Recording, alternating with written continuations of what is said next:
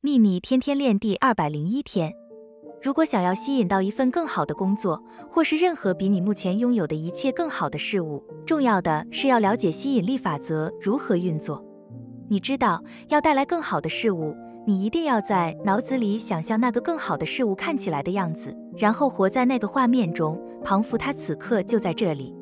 但你也应该知道，举例来说，如果你抱怨你目前的工作，并持续聚焦在所有负面事物上，你绝不会为自己带来更好的工作。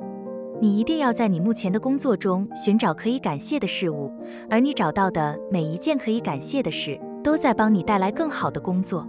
这才是真正在操作吸引力法则。愿喜悦与你同在，朗达·拜恩。